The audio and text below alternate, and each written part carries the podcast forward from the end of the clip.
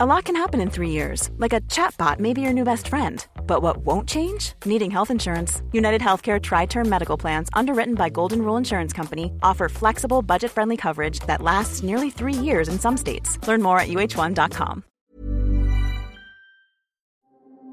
Der Weg ist wahnsinnig wichtig. Darin darf man sich nicht verlieren und dann ewig auf einer Bank sitzen und vor sich hin philosophieren, sondern es geht auch darum, Dinge zu bewegen und damit auch das Leben ein Stück besser zu machen, von einem selbst, aber auch für andere. Das geht Hand in Hand. Deswegen heißt das Konzept in den USA oder bei ihm auch New Work, New Culture und hat einen ganz, ganz, ganz großen Community-Aspekt.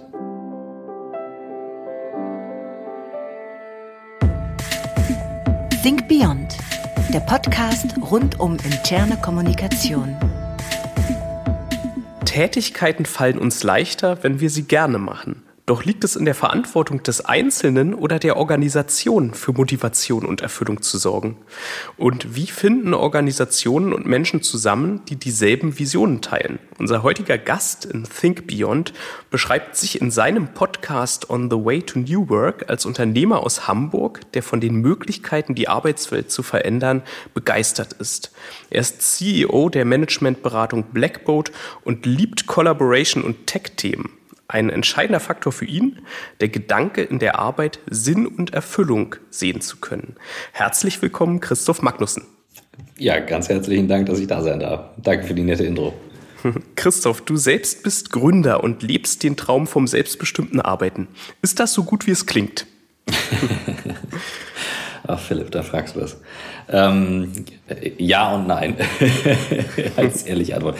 Ja, natürlich ist es ähm, großartig und ähm, ich mache das schon sehr lange, sehr viel länger als es wirkt.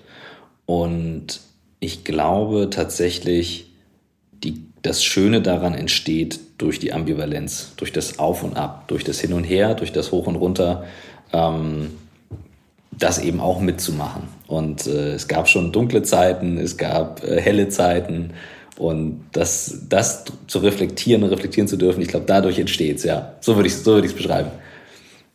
Wie bist du denn dorthin gekommen, wo du heute bist? Also du hast ja schon äh, letztendlich seit deiner Schulzeit ähm, als Gründer sozusagen dich äh, ausprobiert. Wieso? Was fasziniert dich daran und wie kam es dazu? Also ich glaube, da ist durchaus auch das Elternhaus mit dran schuld, ein Stück weit. Meine Eltern sind selbstständig oder meine Mutter ist dann selbstständig geworden, aber die Großväter vor allem beide. Ich hatte, wenn ich jetzt so drauf zurückschaue, immer sehr viel Spaß am Tüfteln, am Basteln, also mehr Spaß am Lego bauen als am Lego spielen. Sodass eine Mischung aus Kreativität, aber auch dem Drang danach etwas zu schaffen, also dieses Create, das habe ich mir auch irgendwann mal auf den Arm tätowieren lassen, dass ich es mal nicht vergesse. Meine Kinder fragen, was das heißt. Das ist für mich so der, der, Punkt, der mich antreibt. Damals konnte ich das gar nicht so genau beschreiben, aber ich hatte das immer schon sehr stark drin. Ja, das ist so die, das ist so die Triebfeder dahinter. Also ich bin sehr dankbar für das Doing auch, also für den Prozess. Der macht mir sehr viel Spaß. Und natürlich gibt es Phasen, wo es mir nicht so viel Spaß macht, wo ich dann auch daran merke, ich mache zu viel oder bin überarbeitet. Dann aber wieder zu lernen, da reinzugehen, das nachzujustieren, so das, das macht mir auch sehr viel Freude. Ich nehme an, du schöpfst äh, sozusagen die, die Kraft und Motivation da ein Stück weit auch daraus, dass du natürlich als Gründer eine große Identifikation mit dem naturgemäß hast, was du da tust. Nun ist selbstbestimmtes Arbeiten ja eng verknüpft mit dem Konzept von New Work. Was bedeutet das für dich und äh, ist es das, was äh, sozusagen hinter dem steht, was du tust? Also äh, ich habe das Thema kennengelernt, nachdem wir den Podcast hatten. Ich habe mich vorher eher für das, den Bereich interessiert, wie können Technologien uns helfen, Arbeit anders zu organisieren. Und ich hatte einen sehr starken Treiber dahinter, nämlich das freiere Arbeiten, selbstbestimmter. Vor 10, 12 Jahren, 15 Jahren, uh, 15 Jahren, bin ein bisschen älter, als ich äh, manchmal immer wahrhaben will, ähm, war es schon noch relativ schwierig, überall einfach so mal eben zu arbeiten. Es ging schon, aber die E-Mail-Programme sahen einfach nicht gut aus und dann mit VPN und dann ging das alles per Skype und äh, das, was wir jetzt in Corona in Schnelldurchlauf durchgemacht haben, so. Und ähm, damals habe ich angefangen, auch mit Cloud-Technologie zu experimentieren und bin da so reingestittert. Dann kam aber der Podcast viel, viel später oder auch die YouTube-Videos und wir sind dann auf die Konzepte von Friedrich Bergmann gestoßen, mit dem ich dann die letzten Jahre auch wirklich einen engen Kontakt gepflegt habe, auch mein Team und ähm, ein sehr freundschaftliches Verhältnis aufgebaut habe. Und als ich gemerkt habe, er hat den, den, im Kern denselben Treiber, Freiheit, die da drüber steht, im Denken, im, im Arbeiten, im Wie ich arbeite, da habe ich gemerkt, dieser gemeinsame Treiber ist stark. Und für ihn war die Definition von New Work ganz simpel, eine Arbeit, die mich stärkt statt schwächt. Also gehe ich am Ende der Woche gut raus oder nicht gut raus. Mein Beispiel, letzte Woche war ich fix und fertig am Freitag. Fix und fertig, war echt alle, ich war ausgelaugt, es waren zu viele Termine. So, wer ist schuld daran in einer Firma, die einem selbst gehört, beziehungsweise mit Partnern zusammen, aber wo ich selbst bestimmt arbeiten kann? Just me. Nur ich. Und die Erkenntnis ist sehr, sehr wichtig. Und das ist eine Frage, die er dann immer wieder gestellt hat äh, an Menschen und sagte, was willst du wirklich? Und ich habe irgendwann gecheckt, was er damit gemeint hat. Und das ist nicht die, der Punkt, beantworte, was willst du wirklich und mach es dann, sondern sich immer wieder zu erlauben, diese Frage zu stellen und nachzujustieren. Wir Menschen tun uns ja unfassbar schwer darin, wenn wir merken, wir lagen falsch, dann zu sagen, ja, war falsch. Und dann müssen wir es jetzt anders machen. Das ist so schwer, das einzugestehen. Und diese Frage zu stellen, mit was willst du wirklich, die, das darf sich ändern im Laufe des Lebens. Die muss ich nicht morgen beantworten. Also diesen Druck rauszunehmen, sich eine Antwort drauf zu haben, sondern immer wieder zu erlauben, und jetzt stelle ich mir wieder diese Frage, das liegt dahinter. Und das ist so mächtig und da ist so viel Kraft drin für einen persönlich, ähm, das begeistert mich an diesem Konzept. Mal abgesehen von allem, was dahinter steckt. Aber das ist der, die Essenz, die mich an diesem Konzept begeistert. Und auch schon bevor ich gemerkt habe, dass es das gibt, wie gesagt, diese Verbindung dazu, die war auch schon vorher in der Firma. Deswegen war das für uns jetzt kein neues Modell oder wir müssen irgendwas drehen oder so. Also würdest du sagen, dass die Selbstverwirklichung ähm, eigentlich, also was, was Bergmann ja auch als, als Ziel beschreibt, sozusagen nie wirklich erreicht ist, sondern es um den Weg geht? Ein Stück weit ja. Also diese, dieses Thema Selbstverwirklichung, wir, wir neigen ja dazu, wir wollen irgendwo ankommen. Und dann stelle ich mir immer die Frage, wo, wo genau wollen wir dann ankommen? Also wie genau sollen wir uns das vorstellen? Es bleibt ja ein Prozess. Ne? Also wenn wir es beschleunigen, dann fallen wir irgendwann tot um. Dann, wenn du es richtig doll beschleunigt hast, dann fällst du irgendwann tot um.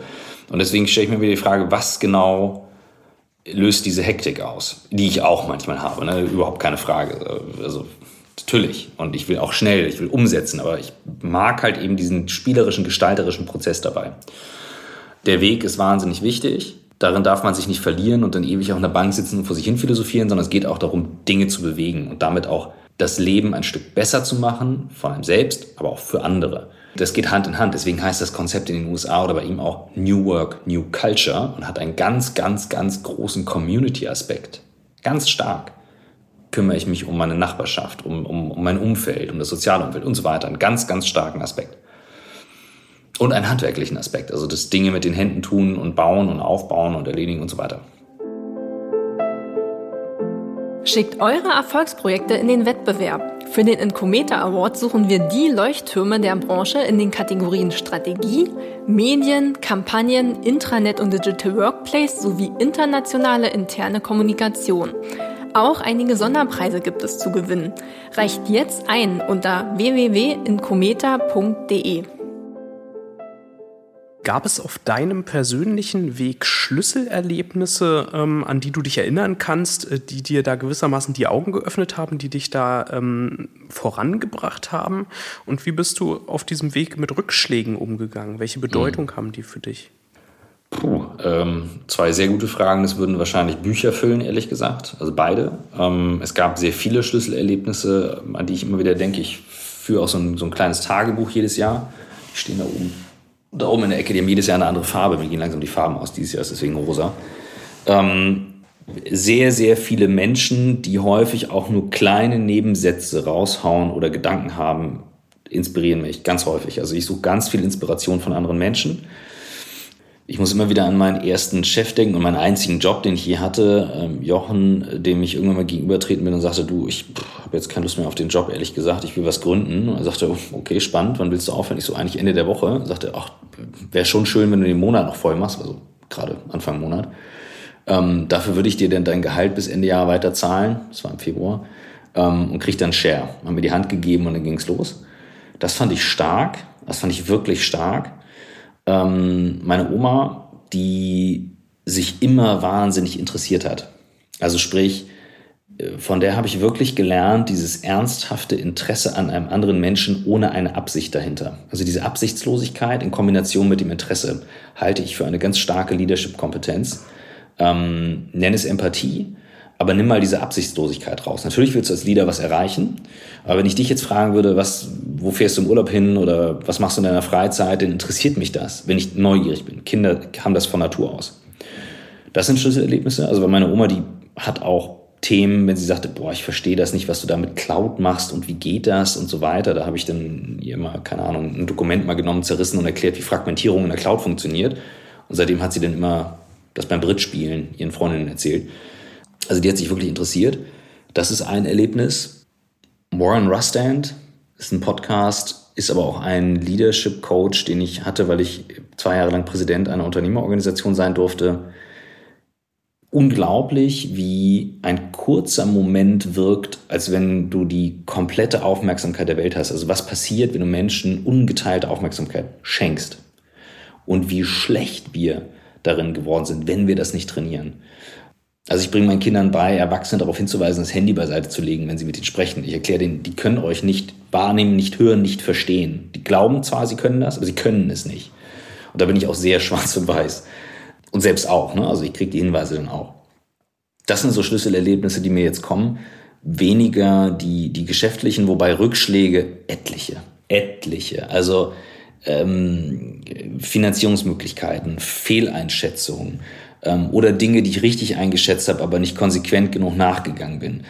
Äh, Leute überschätzt, die ich eingestellt habe, Leute unterschätzt, die ich nicht gut genug gefördert habe. Oh, keine Ahnung, Geschäftspartner, auf die ich mich verlassen habe die Liste ist so lang, die ist so lang. Also was ich schon alles falsch gemacht habe in meinem Leben, meine Güte. Mhm. Du hast äh, vorhin das Thema Kultur angesprochen, ähm, in Verbindung mit äh, auch der Idee von New Work. Ähm, es ist so, hinter, äh, hinter Kulturen, Unternehmenskulturen stehen ja letztendlich oder sollten immer Menschen stehen. Ja? Und Menschen ähm, äh, ja, sollten dann letztendlich ähm, eine bestimmte Haltung vielleicht auch vertreten ja? oder ein bestimmtes Mindset pflegen, woraus dann erst so eine Kultur auch authentisch und glaubwürdig entstehen kann. Würdest du sagen, ähm, du hast ein bestimmtes Mindset, was du, was du irgendwie greifbar machen kannst, was du uns äh, beschreiben kannst in wenigen Worten, was für dich der Schlüssel ist dazu, dass äh, das New Work funktioniert? Ein Mindset, das New Work funktioniert. Mm, ich kann ja nur sagen, wie es für mich funktioniert. Und New Work ist keine Methode. New Work ist, wie gesagt, eine Arbeit, die den Menschen stärkt statt schwächt. Sprich, wenn die Mitarbeiterinnen nach Hause gehen und sagen, das war eine gute Woche. Ganz hands-on. Und das muss nicht jede Woche so sein. Wir verwechseln das mit, es muss alles Spaß machen. Das stimmt nicht. Es darf auch drücken, es darf auch kneifen und das Up and Down gehört im Leben genauso dazu für einen Chef oder eine Chefin wie für eine Mitarbeiterin, einen Mitarbeiter. Für mich ist Kultur die Summe der Dinge, die wir tun und wie wir uns einander untereinander verhalten. Deswegen ist für mich das Thema, wie arbeiten wir zusammen, wahnsinnig wichtig. Und ich finde, ein guter Gradmesser ist daran, wie lösen wir Konflikte. Wie schnell lösen wir Missverständnisse? Pingen wir per E-Mail hin und her und du ärgerst dich über einen Kommentar, den ich gelassen habe und du grollst erstmal eine Woche oder greifen wir zum Hörer und klären das sofort? Sind wir in der Lage, auch Augenhöhe herzustellen zwischen Chef und Praktikant und Praktikant und Chef, also vice versa? Ähm, das sind für mich alles Elemente einer guten New Work-Kultur, die eben zur Stärkung führt. Wenn ich immer im Gefühl habe, oh, wie kann ich dadurch die Unternehmensperformance steigern? Die steigert sich dann sowieso für bessere Zusammenarbeit. Ich gebe mal ein Beispiel, ganz hands-on. Wir haben eine Methode immer schon gehabt, auch schon vor dem Podcast, die mir heilig war. Die funktioniert so wie das rote Telefon das ist eine Urban Legend, ne? das gibt es nicht wirklich, zwischen dem Weißen Haus und dem Kreml. Aber man hat immer geglaubt, das gibt es. In Wirklichkeit wissen wir, es gibt Twitter. So, also seit Donald Trump. Anyhow, ähm, die Idee war ja, einer schießt aus Versehen Atomraketen los. Jetzt wollen wir nicht irgendwie, ne? Egal, einer schießt aus Versehen was los und der andere ruft an sagt, ich war es nicht. Okay, alles klar, dann drücken wir auf Abbrechen, was auch immer. Also Notfalltelefon. Ja, wie bei Batman. Und ähm, wir haben die Regel, rufst du irgendwen in der Crew oder im Umfeld zweimal hintereinander an, ist das ein Notfall und du gehst sofort ran. Völlig egal. Du hast die Kinder, du bist gerade in einem Termin, äh, auf einem stillen Örtchen, es ist Weihnachten, Silvester, Heiligabend, egal. Urlaub, Day and Night. Diese Notfallregel wird auch nicht missbraucht. Die wird nur benutzt, wenn es wirklich ein Notfall ist. Leib und Leben, irgendwie YouTube ist ausgefallen, die Cloud geht nicht mehr, keine Ahnung. Amazon ist offline seit Tagen. Äh, you name it. Ich weiß es nicht. Das muss man definieren. Diese Regel befreit davon, die ganze Zeit überall reinzugucken und so eine Hektik zu haben und zwischen Kanälen zu schießen und sich zu beschießen. Und das nimmt diese, diese Schärfe raus aus der Kommunikation, die wir in Messages häufig haben. Und das ist vielen nicht klar, was das bewirkt. Die glauben so, ja, ist ein toller, toller Hack, super. Probiert das mal ein paar Jahre aus, eine Regel im Unternehmen zu haben, die davor, die, die, die so befreit. Das bedeutet, du kannst jeden, den Chef, egal wen, immer direkt erreichen, wenn es ein Notfall ist. Das ist wie so ein Priority Call. Und das löst ganz viel Druck in der Kultur und führt dann eben dazu, zu lernen, okay, ich komme vorbei. Selbst bei uns ist es so, dass in Zeiten, wo es drängt, Leute anfangen, wieder Messages zu schreiben, einen Kanal nutzen wie Text, um irgendwelche emotionalen Themen zu klären. Das funktioniert nicht. Und das ist Kultur gelebt im Alltag. Es ist das Gleiche wie mit, wir beide haben einen Termin und bei mir bimmeln die ganze Zeit Messages rein. Das ist so wenig respektvoll dir gegenüber, wie du jetzt mir Fragen stellst und zuhörst. Das, das geht nicht. Und das sind kleine Verhaltensweisen, die wir erlauben, dass sie okay sind, so wie wir Unanständigkeiten im Geschäftsalltag erlauben. Und das dulde ich nicht. Also da bin ich Hardliner, das dulde ich nicht. Kann man sich drüber ärgern, aber ich kann es entscheiden für mich. Ich kann es aber im Team diskutieren und ich werde auch von meinem Team gechallenged. Die sagen, wir haben zu viele Sprachnachrichten, das müssen wir anders machen. Okay, dann ist das ein valider Grund, dann muss ich mir die eigene Nase fassen und sagen, wie machen wir es anders? Fertig. Das ist ein Randschwingen. Und das ist für mich die Kultur, die es ausmacht. Und so entstehen dann gute Lösungen bei anderen Herausforderungen. Also wenn wir über die Voraussetzungen für New Work ähm, sprechen, dafür, dass New Work gelingen kann in Organisationen, dann ähm, nehme ich jetzt mit die beiden Stichworte Kultur ist ein ganz großes Thema und auch Kommunikation. Ein Hast großes Thema, ja. Haltung und Kommunikation. Hm? Mhm. Konkrete Tipps, ähm, jetzt mal, ich sag mal, für KommunikatorInnen im Unternehmen, die mhm. letztendlich ja auch nicht immer alles entscheiden können, so wie mhm. sie es vielleicht entscheiden würden, ja, wie sie ihre Organisation, auch vielleicht ihre eigene Arbeit auf diesem Weg ein Stück voranbringen können. Also, ja, habe ich. Ich habe mit Fridjof Bergmann ein tolles Gespräch geführt und Michael mit meinem Podcastpartner. Das war die, die erste Aufnahme, die wir mit Fridjof hatten. Podcast 100 bei uns. Lohnt sich echt. Ein Monsterding, über drei Stunden. Und da hat er einen Satz gesagt, werde ich nie vergessen. Er hat sehr früh über Technologie geschrieben in den 80ern. Er hat den 3D-Drucker beschrieben als Personal Fabricator und so weiter und konnte sehr viele Dinge sehr klar erkennen.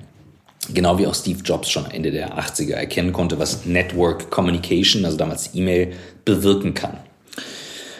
Wir nehmen Kommunikation wahr wie der Fisch das Wasser. So, wir machen das den ganzen Tag. Wir kommunizieren immer mehr, mehr, mehr, mehr, und nehmen es gar nicht mehr wahr. Jetzt gebe ich dir mal ein Beispiel. Mein E-Mail-Postfach ist rappelvoll. Davon habe ich drei Stück, die rappelvoll sind. Nicht, weil ich so ach wichtig bin, sondern weil ich schlecht darin bin, E-Mails zu beantworten. LinkedIn-Nachrichten, Insta-Nachrichten, äh, WhatsApp-Messages, Signal, äh, you name it. Die Problematik ist, wir glauben halt, weil wir so ein Handy, so ein Smartphone in die Hand nehmen können, sind wir richtig gut da drin, das zu bedienen. Witzigerweise haben wir uns aber zu keinem Zeitpunkt in ein Auto gesetzt und haben uns einfach reingesetzt und gesagt, weil das Ding so eine verdammt geile Karre ist, bin ich so unfassbar gut da drin, das zu fahren. Es gab schon im alten Preußen Führerscheine, bevor es Autos gab. Das finde ich ganz erstaunlich. Sogar befremdlich und verwunderlich. Und ich beobachte, ähm, wir hatten gestern einen, einen, einen internen Stream bei uns in der Firma, der war wirklich richtig toll. Also wir machen so interne Veranstaltungen mit unseren Kameras, die wir dann haben für Kunden, also die wir eigentlich für Kundentermine einsetzen und haben Pizza gemacht. So neapolitanische Pizza und einer unserer Crewmember, der das so richtig geil macht und alle anderen mit, richtig witzig. Und da waren acht Kinder dabei, zu Hause jeweils. Ja, alles remote. Diese Kinder, die waren zwischen, ich würde sagen, vier und sieben die konnten Zoom besser bedienen als manche Eltern in der Schule. Die sagen, ja, ich bin nicht so tech-savvy, ich kann das nicht so und ich weiß nicht so richtig. Jedes dieser Kinder konnte den Mute-Knopf entsperren und wieder anmachen, wieder ausmachen, die Klappe halten zwischendurch, wieder reingehen, die Ansicht wechseln. Und ich finde das verwunderlich, dass wir Erwachsene sagen, ah, ich bin da nicht so, ach weißt du, ich bin da nicht so. Ach Philipp, du machst doch was mit Internet, kannst du mir gerade helfen? Und ich sage das jetzt bewusst so böse, weil ich auf die Füße treten möchte. Das ist eine Technologie, die wir nutzen, so wie wir das Auto nutzen, um von A nach B zu kommen. Wir schnallen uns an, wir halten uns an die Geschwindigkeit, meistens. Wir nehmen Rücksicht aufeinander, meistens. Oh, es hilft auf jeden Fall. Und wir wissen halt, dass die Karre auch ab und zu repariert werden muss. Das müssen wir mit Kommunikation auch tun, damit es im Unternehmen funktioniert. Wenn wir erwarten, dass sich was ändert, indem wir die Dinge genauso machen wie vorher, dann würde ich sagen, sehr, sehr schwierig. Weil wenn ich immer die gleichen Sachen mache, dann ist es sehr unwahrscheinlich, dass was anderes passiert. Das wäre mein Take. Also das heißt, wenn ich New Work reinbringen will, sollte ich mich darum kümmern, wie kann ich Arbeit anders organisieren und auf welchen Basiskonzepten baut es auf. Und Kommunikation ist eines der Basiskonzepte in einem Team. Ganz einfach. Hand aufs Herz, funktioniert das? Ähm ich sag mal, von, in Anführungszeichen von unten. Also wenn ich sozusagen äh, eben nicht der Gründer, Geschäftsführer eines Unternehmens bin, ja, sagen kann, das ist die Kultur, äh, die, die ich mir wünsche, wo, wo wir hinwollen. Ähm, sondern wenn ich äh, vielleicht ein Kommunikator bin, vielleicht ein einfacher Mitarbeiter irgendwo im Unternehmen und sage eigentlich, sehe ich, dass es anders besser funktionieren würde und äh, das ist mein Traum, auch anders zu arbeiten. Bin ich dann da falsch oder kann ich da wirklich was ändern? Also, ich habe gerade die Diskussion mit einem Vorstand, ein Kunde von uns, und da ist das Thema, es soll von unten gehen und es geht nicht nur von unten. Ich kann Verhaltensweisen natürlich reinbringen, die günstig sind und ich habe auch ungünstige Verhaltensweisen. Wir arbeiten immer auch mit den Inhabern oder Vorständen zusammen und ich bestehe auch darauf und kriege das auch meistens ganz gut erklärt, warum das so wichtig ist. Ja, also jetzt mal ganz ehrlich schon, also ist nicht das beste Beispiel, aber schon Napoleon hat selber seine Texte und Depeschen geschrieben in einer Kutsche mit einer Aufhängung, weil das Ding so gerüttelt hat und damals halt kein Herrscher selber geschrieben, weil er aber wusste, es geht schneller, hatte er Reiter links und rechts von dieser Kutsche, hat es runtergeschrieben und den rausgereicht. So, das, das, der hat nicht geschrieben, weil er so gerne romantische Briefe verfasst hat. Das war halt damals der Weg, so zu kommunizieren. Heute haben wir Wege, die in Sekundenschnelle uns ermöglichen, hier eine Videokonferenz in höchster Qualität zu machen. So, jetzt gebt ihr euch die Mühe für ein gutes Bild, ich gebe mir die Mühe für ein gutes Bild. Das muss, ein Chef muss sehen, Chef oder Chefin oder Vorstand sollte sehen, muss gar nichts, aber sollte sehen, dass Kommunikation, die ich brauche, um meine Ideen durch ein Unternehmen durchzutragen, gut fließen muss so wie ich es möchte. Wenn ich jetzt als Mitarbeiter wiederum sage, ja, aber ich kann ja nichts ändern. Doch, ich kann mich natürlich auch in einer E-Mail, wenn das das einzige Tool ist, was ich habe, und das hat jeder zur Verfügung, günstig oder ungünstig verhalten. Ich kann transparent oder intransparent kommunizieren. So, ich kann es so vorleben, dass es günstig ist. Das kann ich tun. Ich brauche nicht das neueste, beste, crazyste Tool. Ich kann auch mit Outlook transparente Kommunikation führen. Das geht die sowas wie New Work begünstigt. Nochmal, es geht ja darum, am Ende nur rauszukommen, einen guten Umgang miteinander zu haben, besser zusammenzuarbeiten und dann auch gestärkt aus einer Woche zu gehen. Aus deiner Beobachtung heraus, ähm, setzen Unternehmen, die sich New Work auf die Fahnen schreiben, sowas wirklich um in der Regel oder bleibt es beim Etikett und vielleicht beim hippen Tool, was man einsetzt? Also inwiefern wird das in der Praxis wirklich gelebt? Was ist da deine Beobachtung? Also es gibt natürlich schon auch Unternehmen, die sich das irgendwie draufschreiben und sagen, das ist jetzt ein cooler Trend und jetzt nehmen wir als nächstes noch äh, Blockchain mit rein und ein bisschen Digitalisierung hatten wir auch noch und so. Dann gibt's aber welche, die wollen das sehr konsequent machen. Und ich kann nur für uns sprechen, also wir, wir prüfen das sehr genau ab, wie die Ernsthaftigkeit ist und entscheiden dann auch, ob wir so ein Projekt beispielsweise machen. Ähm, weil wenn die Konsequenz nicht gegeben ist, dann gibt es einfach genug andere momentan, die sagen wollen, wir wollen aber und wir wollen es auch konsequent. Dann braucht man die Zeit nicht verschwenden. Für mich ist es ganz einfach, wer, wer möchte denn einen Job haben, wo er am Ende der Woche sagt, nee, das war jetzt eine richtig beschissene Woche. Ey, ganz ehrlich, also Podcast-Aufnahmen hier und so, und das, also das finde ich so, also das, ist das Allerschlimmste und diese Gespräche, wenn ich dazuhöre und der Magnus, und der, also das war so schlimm diese Woche. Ganz ehrlich, warum machst du es dann? Deswegen, wenn ich etwas verbessern möchte, und wir reden ja jetzt nicht nur davon, dass die Leute happy nach Hause gehen, wir reden auch davon, dass das auch eine Performance-Steigerung definitiv hat. Nur wenn das die Absicht am Anfang ist, dann setze ich es meistens falsch um. Aber das ist ein Ergebnis. Bessere Kollaboration, schnellere Kommunikation führt in jedem Fall zu einer besseren Performance. In jedem Fall. Ich habe noch keinen gesehen, wo das nicht der Fall war. So, das heißt, du hast zufriedenere Leute und verdienst mehr Geld und willst es nicht, not my problem. Ist äh, New Work denn ein Ideal für jede und jeden? Also äh, was ist, wenn Menschen die zusätzliche Verantwortung, die aus dem Mehr an Freiheit erwächst, äh, vielleicht gar nicht wollen? Hast du damit auch Erfahrungen gemacht? Wie gesagt, das ist für mich nochmal ein Unterschied. Ne? Also das Ziel ist nicht unbedingt komplett frei zu sein. Ja, ich habe damit Erfahrung gemacht, dass es Leute gibt, die brauchen einen besseren Rahmen. Führungskräfte wie auch Mitarbeiter. Es gibt, wir haben natürlich einen Drang als Menschen, wir wollen einen, einen festen Rahmen haben, in dem wir agieren. Und als Führungskräfte, wir haben es vielleicht in der Corona-Zeit bemerkt, bist ins Homeoffice und plötzlich ist dieser feste Rahmen weg und findest dich um 11 Uhr morgens in Jogginganzug wieder und denkst so, boah, pff, also irgendwie Frühstück hat nicht so richtig geklappt heute und Sport seit einer Woche auch nicht. Dann fehlt der Rahmen. Wer trägt dafür die Verantwortung? So. Ähm, deswegen, das glaube ich, muss man separat im Blick haben, welcher Mensch möchte wie viel Freiheit. Welcher Mensch möchte eine klare Ansage? Oder was ist jetzt gerade fürs Unternehmen notwendig? Es gibt ein, ein schönes Beispiel. Ich glaube, das ist hier oben in dem Buch. Warte mal. Empire of Summer Moon. Ich meine, da steht es drin. Äh, bin mir nicht ganz sicher. Ähm, es gibt Stämme, Indianerstämme, die hatten ähm, für, äh, das hat auch mal ähm, ein New York-Kollege in The Dive geschrieben, in diesem Magazin. Ähm, es gibt Stämme früher, die hatten Häuptlinge für Kriegszeiten und für Friedenszeiten. In Friedenszeiten waren das dann häufig die Frauen, in Kriegszeiten die Männer. Das bedeutet, was ist an Führung gerade notwendig? Wir haben intern das Motto, Führung ist eine Tätigkeit und kein Titel. Das heißt, es erfordert von mir als Führungskraft zu lernen, wie diese Tätigkeit geht. Ja, wenn ich zeichnen lernen soll, dann muss ich halt zeichnen lernen, muss ich halt führen lernen. Das entschärft auch davon, dass es jetzt so ein autoritäres Ding ist.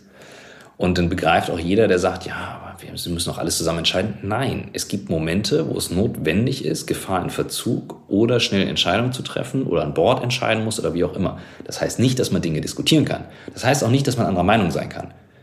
Völlig klar. Aber ähm, ja, so, so sehe ich das Thema eben, eben intern, was das betrifft. Interaktion und Wissensaustausch bei einer Konferenz Engage. Die Engage verbindet Panels und Workshops mit Best Cases und interaktiven Barcamp-Sessions. Ihr seid gefragt, denn ihr könnt euch aktiv in die Konferenzgestaltung für die Barcamp-Sessions mit einbringen. Neugierig?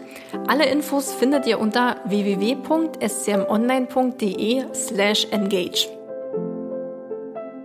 was nochmal spannend wäre zu beleuchten, ist, dass es ja durchaus Berufszweige und Tätigkeiten gibt, jenseits von WissensarbeiterInnen, die von solchen Idealvorstellungen weit entfernt sind. Ähm, ist es dann wirklich äh, ehrlich sozusagen, wenn äh, Unternehmen ja, äh, oder vielleicht auch äh, Berater, die eine tolle Vision ähm, äh, im, im Kopf haben, sozusagen ähm, da mit New Work ankommen?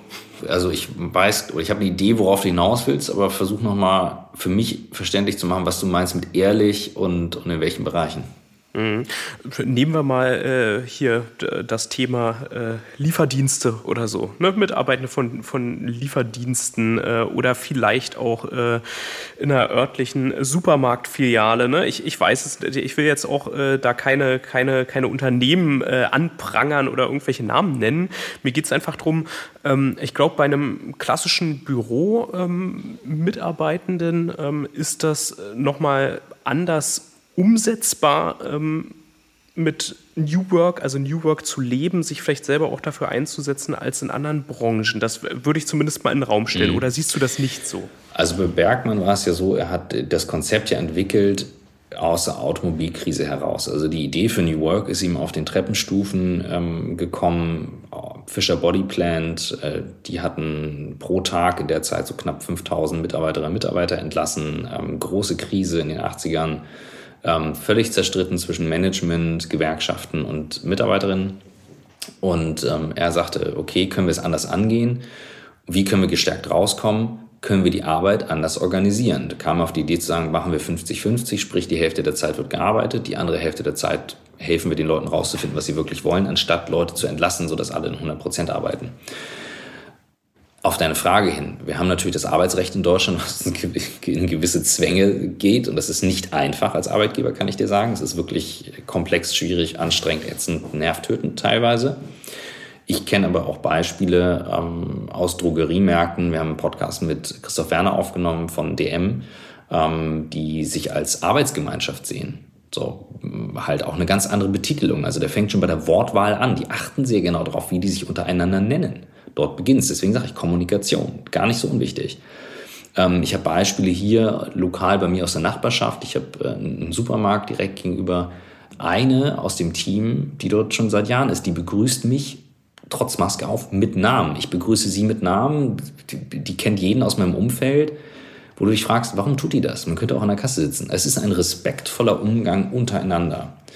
Und den kann ich in jeder Branche ausleben. Tue ich das nicht als Führungskraft, glaube ich, ist meine Theorie, wird es irgendwann negativ auf mich abfärben. Ich komme damit eine Weile durch, aber das ist unanständiges Verhalten und irgendwann feuert das zurück. Karma is a bitch. Und das, das beantwortet sicherlich nicht eine Frage, aber diese Ungeduld, dass wir das auf alle Branchen sofort übertragen wollen, that's not how it works. Es hat super lang gedauert bis aus der, der Arbeiterschaft eine Bewegung wurde, bis Gewerkschaften entstanden sind, die sich auch dafür eingesetzt haben. Und wir sind jetzt gerade dabei und wir haben auch einen, einen Podcast mit dem ähm, Chef der, des Deutschen Gewerkschaftsbundes aufgenommen, auch echt spannend zu hören. Ähm, wir sind halt dabei, das gerade zu drehen. Und ich kann immer Beispiele nennen, ja, aber guck mal, da läuft's doch schlecht. Ja, ich kann auch immer Beispiele nennen, aber guck mal, da läuft's gut. Und es geht halt darum, das breiter zu tragen. Wir führen einen Diskurs gerade darüber, genauso wie wir auch das Thema Gendern reinbringen. Und mir halt auffällt, du genders besser als ich, ich mach's ab und an, ich versuche aber dran zu denken und das macht was mit uns. Und diese Bewegung, darum geht's, dass es was mit uns macht und dass wir es nach und nach ändern. Wir brauchen Geduld.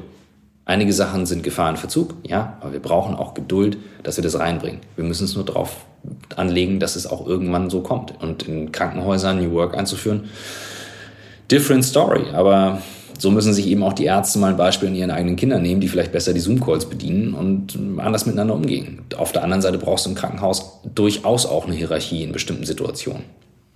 Hm. Spannender Ansatz. Ähm, also New Work muss ja nicht gleich New Work sein oder in jeder Branche genauso aussehen. Ne? Und man sollte dann, ähm, das nehme ich damit, äh, dort anfangen, ähm, ja, wo, wo, es Sinn ergibt im konkreten Fall und es finden sich Punkte, wenn man nur. Ne? Wir haben ja, also da, das ist, da, da machst du ein super Feld auf. New Work darf für mich was anderes bedeuten als für dich. Und ähm, mein Podcastpartner Michael und, und seine Geschäftspartnerin Swantje haben heldenhaft unser Buchprojekt vorangetrieben, äh, was wir seit Jahren ja mit On the Way to New York geplant haben. Das heißt, das geht in die Zielgerade. Und das wird, ich teaser das ein bisschen mal an, ist ganz spannend, weil die Idee war dort, verschiedene Bereiche anzuschneiden. Gesundheit, Selbstorganisation, Meetings, Kommunikation, Technologie. Das heißt, du kannst aus verschiedensten Feldern dir Sachen rausnehmen, die in Richtung New Work wirken. Also wie komme ich nachher gestärkt da raus? Und wenn für dich das heißt, ich muss das Thema Gesundheit bei mir angehen, kann es für mich heißen, ich möchte mich politisch engagieren, um da was reinzubringen. Das ist ja das Entscheidende. Wie, wie ändern wir eine Gesellschaft? Stück für Stück, durch Verhalten, nach und nach. Das ist eine schöne Überleitung ähm, zu einem ähm, Punkt, über den ich mit dir gerne noch sprechen würde. Es geht ums Thema Employee Experience. Ähm, mhm. Wir beobachten in den letzten Jahren einen Paradigmenwechsel, ähm, äh, sodass Mitarbeitende und ihr Bezug zum eigenen Unternehmen zunehmend in den Mittelpunkt rücken. Ja, und ein Begriff in diesem Kontext ist eben diese Employee Experience. Was genau bedeutet der Begriff, dieses Konzept in deinen Augen? Was bedeutet das für dich? Also Employee Experience und Mitarbeiter Engagement werden als Synonym verwendet zu häufig. Für mich ist Employee Experience ganz, ganz klar, wie erlebe ich den Alltag im Unternehmen. Und zwar ich als Chef, ich als Praktikant, ich als Werkstudent, wo auch immer. Also wir gehen intern auch mal in Praktika in andere Abteilungen, deswegen machen wir es auch intern. Das heißt, kann ich, kann ich mich gut genug auch in die Schuhe des anderen stellen? Und dazu gehören für mich Entwicklungspläne, dazu gehören für mich ähm, natürlich auch ein, New, ein Umfeld, was dieses New Work fördert, dass es nicht so ein, ein toxisches Umfeld ist, in dem ich arbeite. Ähm, das ist halt nicht so leicht zu steuern in der Kultur. Feedbackgespräche, regelmäßiger Austausch, viel Dialog, viel Kommunikation.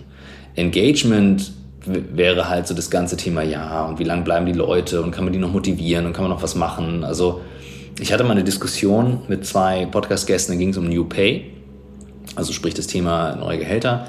Und ich habe halt die These, jeder hat irgendwie eine Zahl im Kopf. Und nein, und es gibt Menschen, die sind auch anders motiviert. Ich sage, everyone has a number. What's your number?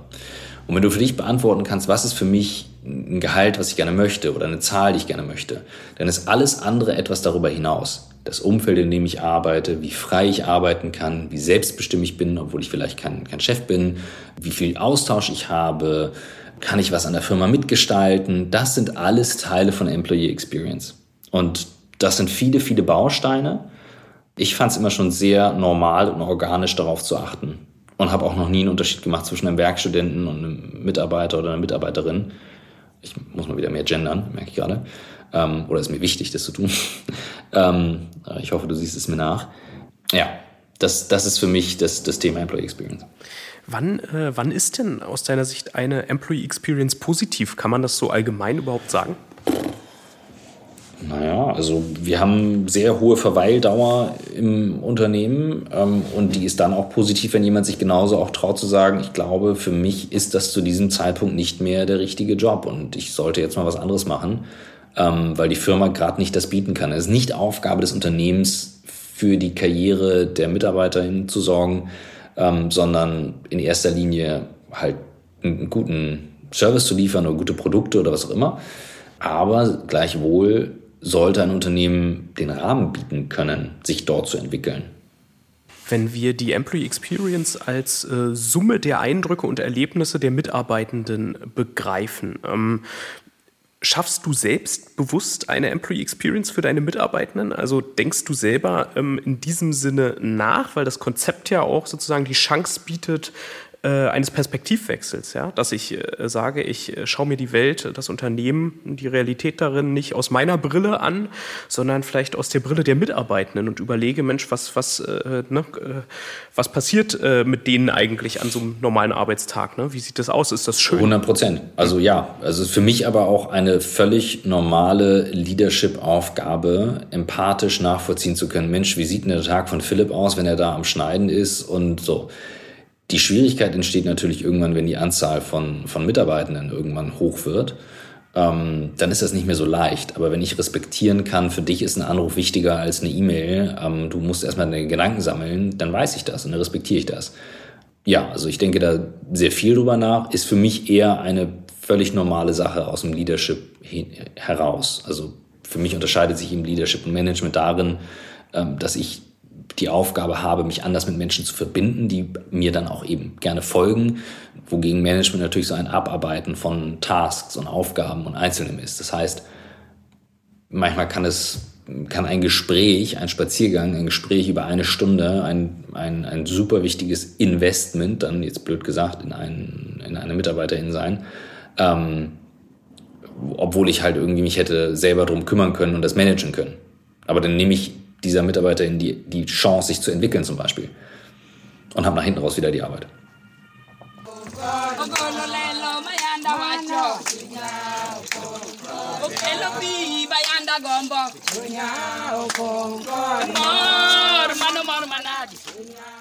Das war der Freudengesang der Frauen und Männer im kenianischen Dorf Kasimori am Viktoriasee.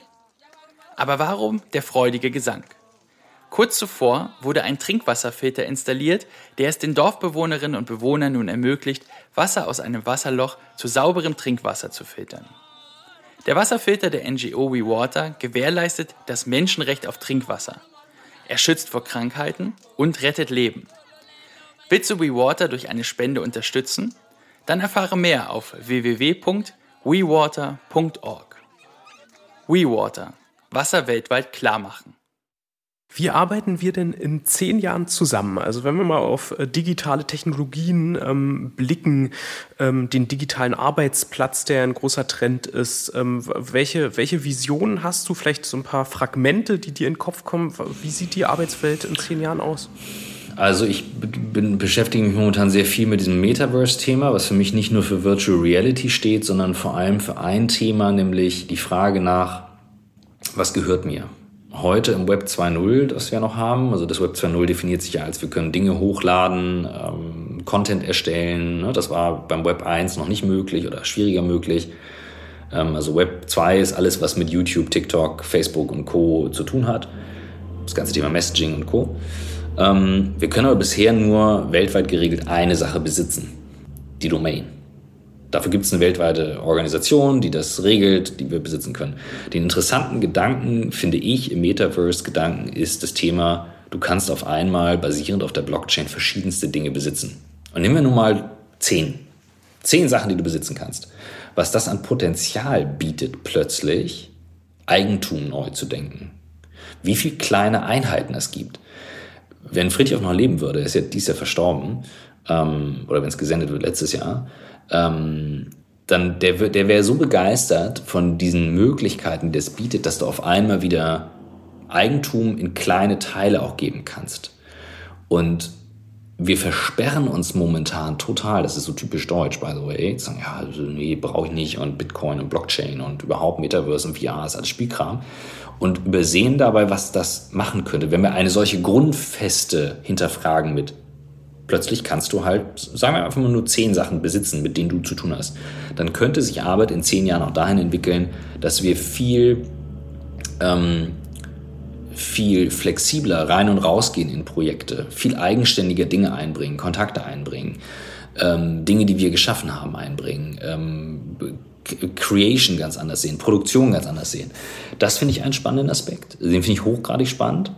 Rein was die Kommunikation betrifft, also mein, mein Handwerk hier bei Blackboard, ähm, da sehe ich deutlich, ähm, wie die Vielzahl von Wegen es erfordert, ähm, damit erwachsener zu werden. Ich sehe aber auch Potenziale, so ein Meeting in VR, das macht halt echt was, auch wenn das alles noch ein bisschen creepy aussieht, aber jeder, dem ich das bisher gezeigt habe, so ein, so ein Meetingraum als Avatar zu betreten, seine Hände hochzuheben ohne Controller und die zu sehen und die Finger zu bewegen, das ist mehr als Spielkram. Sieht jetzt zwar so aus, aber das war genauso wie Menschen über das iPhone gelacht haben äh, in den 2007er, 2008ern ähm, und sagten, hahaha, ein Telefon ohne Tastatur. Ähm, Gibt es tolle Videos zu und ähm, hat lange gedauert, also bis 2011 rein, bis der Switch kam bei uns in Deutschland so in diesem Dunstkreis, das sehe ich. Und ähm, die, die Herausforderung, die wir haben werden, und das sage ich seit Jahren, seit, also wirklich lange, auch vor Corona, ist, dass wir nicht begreifen oder wir uns schwer tun zu begreifen, dass der Raum, der physische Raum, eines der Tools ist, die wir bespielen und nicht das zentrale Tool, in dem wir uns treffen und arbeiten. Es ist eines der Tools. Und wir müssen in den nächsten zehn Jahren lernen, das für uns im Geschäftsmodell und als Organisation richtig zu synchronisieren und richtig zu nutzen. Dann sind wir gut davor.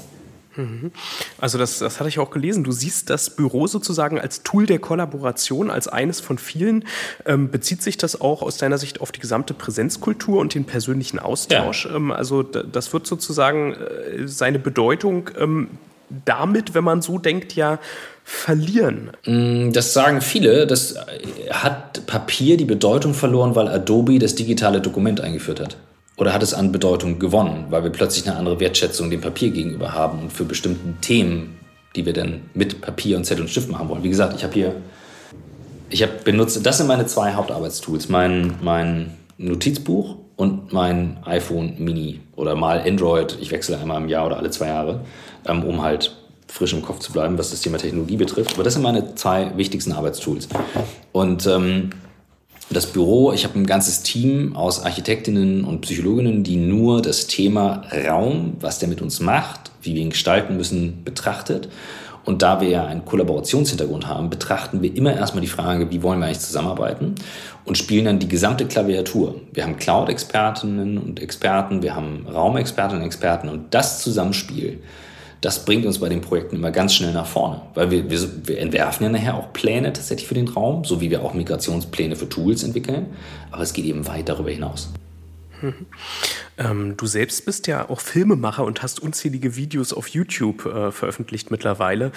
Sind Videos der Content der Zukunft, beziehungsweise gibt es beim Content der Zukunft ähm, äh, so großes, großen Spielraum für neue, revolutionäre Dinge, wie es vielleicht bei Tools, bei Kanälen der Fall ist? Oder haben wir da das Ende der Fahnenstange erreicht und es geht dann darum, die neuen Tools irgendwie zu bespielen? Ich weiß es nicht. ist ja auch eine Antwort. Ähm, also Videos sind meine Leidenschaft. Also ich liebe Bewegtbild, ich liebe, ähm, ne, guck mal hier, ihr seht vielleicht jetzt hier das Videobild ähm, und ich habe keinen künstlichen Hintergrund. Mir ist es total wichtig, dass ihr das Gefühl habt, hey cool, das ist angenehm, hier das Bild zu sehen. Also wir haben in der Firma, hat jeder eine DSLR-Kamera, jeder so ein Mikro, jeder lernt in die Kamera zu gucken bei einer Videokonferenz. Das ist super anstrengend, by the way, weil eigentlich wollen wir immer unser eigenes Bild angucken oder ich will euch angucken, aber dann gucke ich euch nicht in die Augen. Also mich interessiert das, das Medium Video sehr. Es ist das Dominating äh, Medium, muss man ganz klar sagen. Also TikTok, äh, YouTube und Co. Bei YouTube haben wir ja die Zahlen nicht, aber YouTube ist the mothership of Video. TikTok ist riesig. Ähm, ich fand immer schon spannend, mit Formaten zu experimentieren. Also wie muss ein Video anders gestaltet sein äh, auf einem Smartphone als äh, für einen Bildschirm. Ähm, da ist noch super viel Luft. Und es gibt so geile Erfahrungen, auch in VR Sachen aufzunehmen und zu zeigen und damit zu spielen. Also die Wiese, die Spielwiese ist riesig und, und ich bin wahnsinnig dankbar dafür. Das ist mein New Work-Thema, dass ich Video mit reinbringen konnte in die Firma und nicht den Druck hatte, das muss jetzt morgen funktionieren. Wir haben einen neuen Raum in Hamburg, das House of New Work. Ähm, das kann man auch sich angucken, sieht man auch in einigen Videos. Das ist so ein schöner, geiler, videogener Raum gestern haben wir diesen Pizzastream da drin gemacht und meine Crew, der einer fährt mit dem Scooter rein, der nächste macht die Pizza und dann filmen drei andere, die eigentlich nicht aus dem Mediateam kommen und du merkst plötzlich so, bei uns können alle mit diesem Medium richtig gut umgehen. Und das, glaube ich, wird entscheidend, eine Medienkompetenz äh, weg von nur konsumieren, also okay, wie, wie, wann konsumiere ich Medien, hin zu, wie produziere ich verschiedenste Medien. Ein Podcast, ein Video. Wie unterscheidet sich Podcast von Video? Wie hören wir einem Podcast anders zu, als wir ein Video anschauen? Das, glaube ich, wird wichtig bleiben. Was da kommt, keine Ahnung. Aber ich bin extrem gespannt. Wir sehen Veränderungen aller Orten. Es kommt noch vieles auf uns zu. Ähm, äh, letzte Frage an dich. Ähm, häufig haben Mitarbeitende ja Angst vor Veränderungen. Das ist, äh, glaube ich, auch eine natürliche menschliche Reaktion. Ähm, ne, wir alle kennen oder viele kennen, mögen diese Change-Kurve kennen, mhm. ähm, die äh, man da durchlebt. Ähm, und auf der anderen Seite auch die Führungsetagen, die solche Projekte vorantreiben, haben ähm, häufig Angst vor Kontrollverlust, vor Neuem. Ja? Wie bekommen wir die Menschen im Unternehmen da dazu, Lust zu bekommen auf Veränderung und Neues und diese Angst äh, zu überwinden, abzulegen? Was ist dein Tipp? Ich sollte erstmal akzeptieren, dass jeder natürlich anders geprägt ist, sowas äh, zu nehmen und niemand mag eigentlich Veränderung. Wir Menschen tenden, also wir glauben, aber aus Psycholo also uns Psychologen sagen in der Firma auch, wir, wir sind da nicht natürlich für gemacht. Wir wollen diese Stabilität, wir wollen die Sicherheit. Ja, wir wollen auch spielen gehen und Dinge erleben, aber jeder zu einem unterschiedlichen Grad. Wir machen es so, wir haben ja in, als Teil der Crew auch eben ein Mediateam, die das dann auch für die Projekte nutzen. Wir nutzen halt Streams in die Firmen rein, Videos in die Firmen rein. Wir motivieren die Chefs, Dinge dann auch zu teilen, auch eigene Unsicherheiten zu teilen. Zu sagen so, pff, keine Ahnung, ob das jetzt der richtige Schritt ist, hier die Einführung von Microsoft Teams, mal gucken, wir müssen es auch noch lernen. Ähm, so, und wegzugehen von einer Fingerpointing-Fehlerkultur mit, ah, ich habe da mal wertvolles Feedback für dich, Philipp, ich habe in deinen Folien übrigens acht Rechtschreibfehler entdeckt äh, und das noch. So, und dann sagst du auch, ja, danke, jetzt brauche ich es auch nicht mehr teilen. Ja, also auch da sehr, sehr, sehr viel kommunizieren, sehr klar kommunizieren, zu überlegen, warum sollten Dinge, also eine Dramaturgie auch bespielen. Wann erzählt man was? Wie viel Transparenz? Also ich halte Transparenz immer für förderlich, aber manchmal kann ich auch Menschen damit überfordern. Also Kommunikation ist der Schlüssel. Ja, würde ich schon, würde ich schon sagen, aber jetzt grundsätzlich, ich, ich kann niemanden zwingen, Lust auf irgendwas zu bekommen. Ne? Also ähm, die müssen schon auch freiwillig folgen, sonst wird es schwierig. Aber Kommunikation und also man darf nicht vergessen, ne? eine große Rede aus der Geschichte, die viele von uns im, im Ohr haben, ist eben auch ein Kommunikationsstück von einer herausragenden Dramaturgie. Und solche Sachen haben Menschen immer schon bewegt. Ein paar Worte, die gut geschrieben sind. Wahrscheinlich geht es auch darum, Dinge vorzuleben. Ähm, ja, bevor äh, du gleich weiter musst in den nächsten Termin, haben wir noch unsere regelmäßige letzte Rubrik in unserem Podcast, die fünf Sätze für den Erfolg. Das Ganze funktioniert so, ich lese dir jetzt nacheinander fünf Satzanfänge vor und ja. bitte dich, diese zu vollenden. Satz Nummer eins. Zukünftig werden Unternehmen erfolgreich sein, wenn sie Pünktchen, Pünktchen.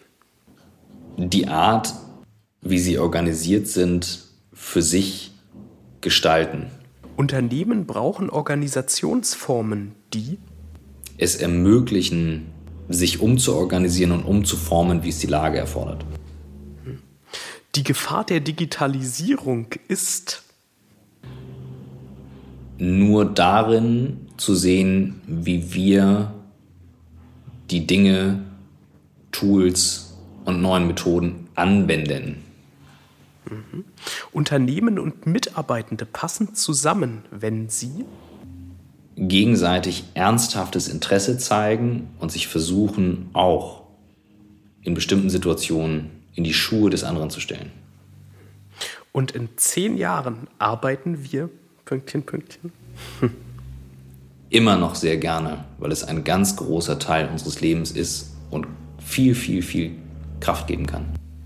Fantastisch, ein wunderbares Schlusswort. Ähm, eine allerletzte Frage habe ich aber noch ähm, an dich. Ähm, wir, die SCM, sind ja ein Weiterbilder. Daher lautet die Frage, was möchtest du noch lernen? Einen richtig guten Dokumentarfilm zu machen. Vielen, vielen Dank. Vielen Dank, Christoph Magnussen. Ähm, ein wahnsinnig spannendes Gespräch mit vielen Impulsen. Wir haben äh, viele Themen gestreift. Ähm, ich freue mich sehr, dass du hier bei uns zu Gast warst. Und äh, ja, ich hoffe auch, dass Sie sich äh, gefreut haben, liebe ZuhörerInnen, über diesen Austausch und dass Sie auch beim nächsten Mal wieder dabei sind, wenn es heißt Think Beyond. Vielen Dank. Think Beyond der Podcast rund um interne Kommunikation.